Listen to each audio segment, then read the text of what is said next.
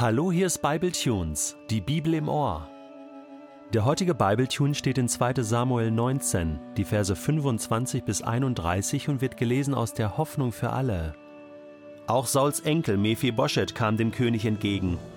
Seit David aus Jerusalem fliehen musste, hatte er als Zeichen der Trauer seine Füße nicht mehr gewaschen, den Bart nicht mehr gepflegt und keine frischen Kleider mehr angezogen. So wollte er warten, bis David wohlbehalten zurückkehren würde. Als er nun dem König entgegenkam, fragte dieser ihn, Warum bist du nicht mit mir gekommen, Mephibosheth? Er antwortete, Mein König, dafür ist mein Knecht Ziba verantwortlich, denn er hat mich betrogen.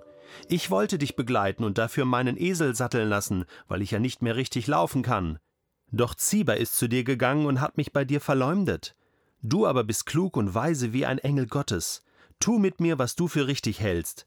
Die Familie meines Großvaters hatte den Tod verdient nach allem, was sie dir angetan hat.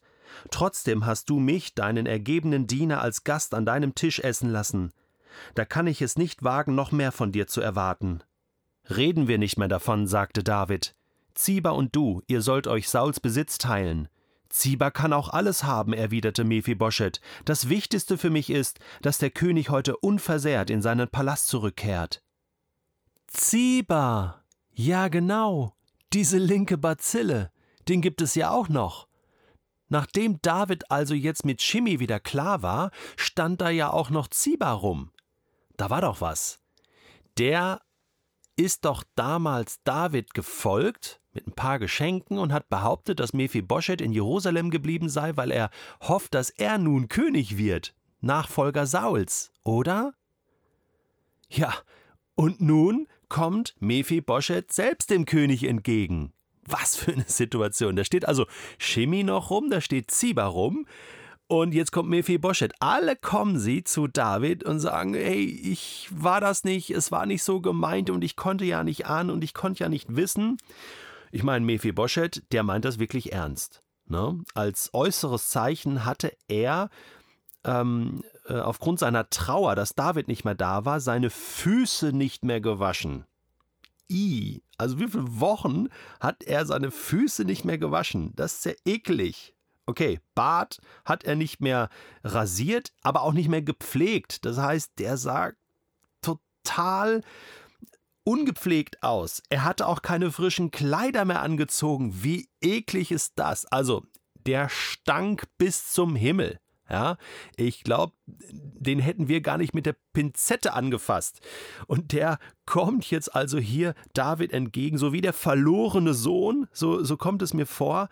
Und, und äh, David fragt ihn: Sag mal, warum bist du eigentlich nicht mit mir gekommen? Ziba ist verantwortlich. Der hat mich betrogen. Eigentlich wollte ich dich ja begleiten. Weil ich kann ja nicht mehr richtig laufen und wollte deswegen mit dem Esel kommen aber dann ist Ziba einfach abgehauen, hat mich hier sitzen lassen und hat mich bei dir verleumdet. Hm, Ziba steht direkt daneben, oder? Denke ich jetzt mal so. Ähm, vielleicht auch ein bisschen im Abseits und David führt dieses Gespräch mit Mephibosheth.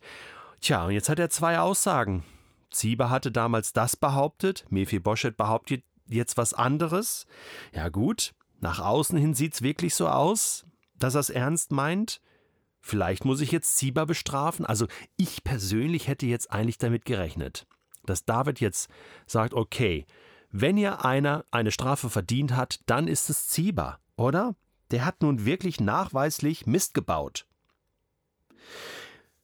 Mephibosheth wirft sich quasi auch vor Davids Füßen und sagt: Tu mit mir, was du für richtig hältst. Meine Familie hatte den Tod verdient, ich habe dem Tod den Tod verdient. Du warst so gut zu mir, ich kann eigentlich nichts mehr von dir erwarten. Und jetzt kommt die Reaktion Davids. Es ist eine salomonische Reaktion. Ich musste ein paar Mal drüber nachdenken, immer wieder lesen, habe auch verschiedene Kommentare gelesen und da tauchte dieser Gedanke auf. Bin ich sehr dankbar für. Das ist der Schlüssel. Was macht David hier? Vers 30. Reden wir nicht mehr davon, sagte David. Reden wir nicht mehr davon. Er wischt das einfach weg. Aber dem ist nicht genug. Er trifft jetzt eine Entscheidung.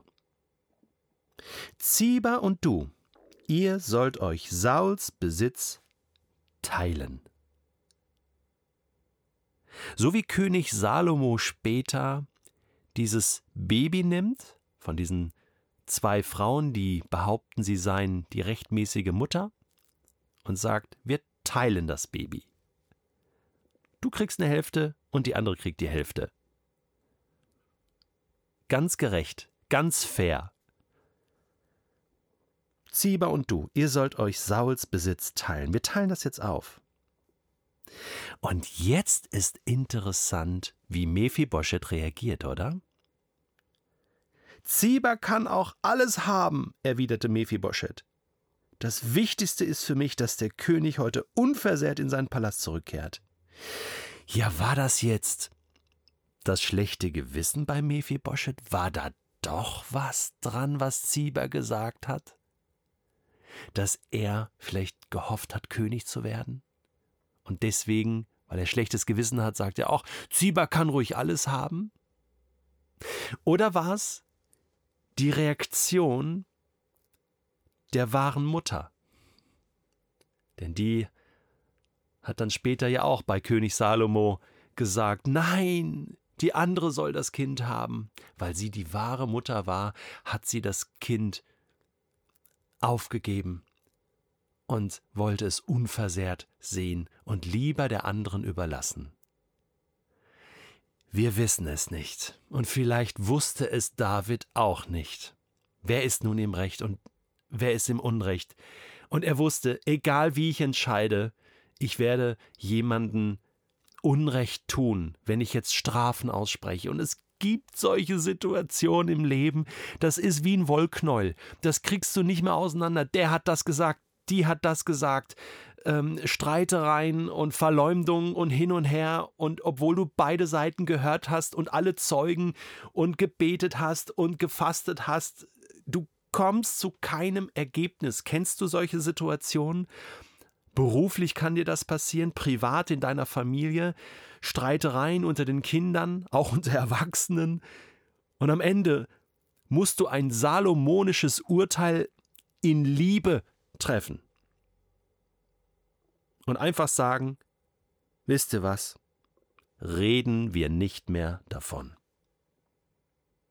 Jetzt wird geteilt, jetzt wird brüderlich geteilt. Jetzt bekommt jeder sein Recht, jeder bekommt etwas, niemand ist, ist benachteiligt und es soll wieder Frieden herrschen. Was für eine gute Entscheidung und es löst beim Mephibosheth Großzügigkeit aus. Nein, Ziba darf alles haben. Vielleicht sagt Ziba später, nein, Mephibosheth darf alles haben. Und, und Großzügigkeit löst auch immer Großzügigkeit aus. Das ist so schön, was David hier tut. Das ist so gut. Ich wurde erinnert an 1. Petrus Kapitel 4 Vers 8, wo es heißt: Vor allem aber vor allem aber bringt einander eine tiefe und herzliche Liebe entgegen, denn die Liebe, so sagt uns die Schrift, deckt viele Sünden zu, deckt eine Menge Schuld zu. Die Liebe Davids deckt eine Menge Schuld zu. Und dieser Spruch steht in den Sprüchen, Kapitel 10, Vers 12. Die Sprüche, die der Sohn Davids, nämlich Salomo, später aufgeschrieben hat. Ich glaube, der hat eine Menge gelernt von seinem Vater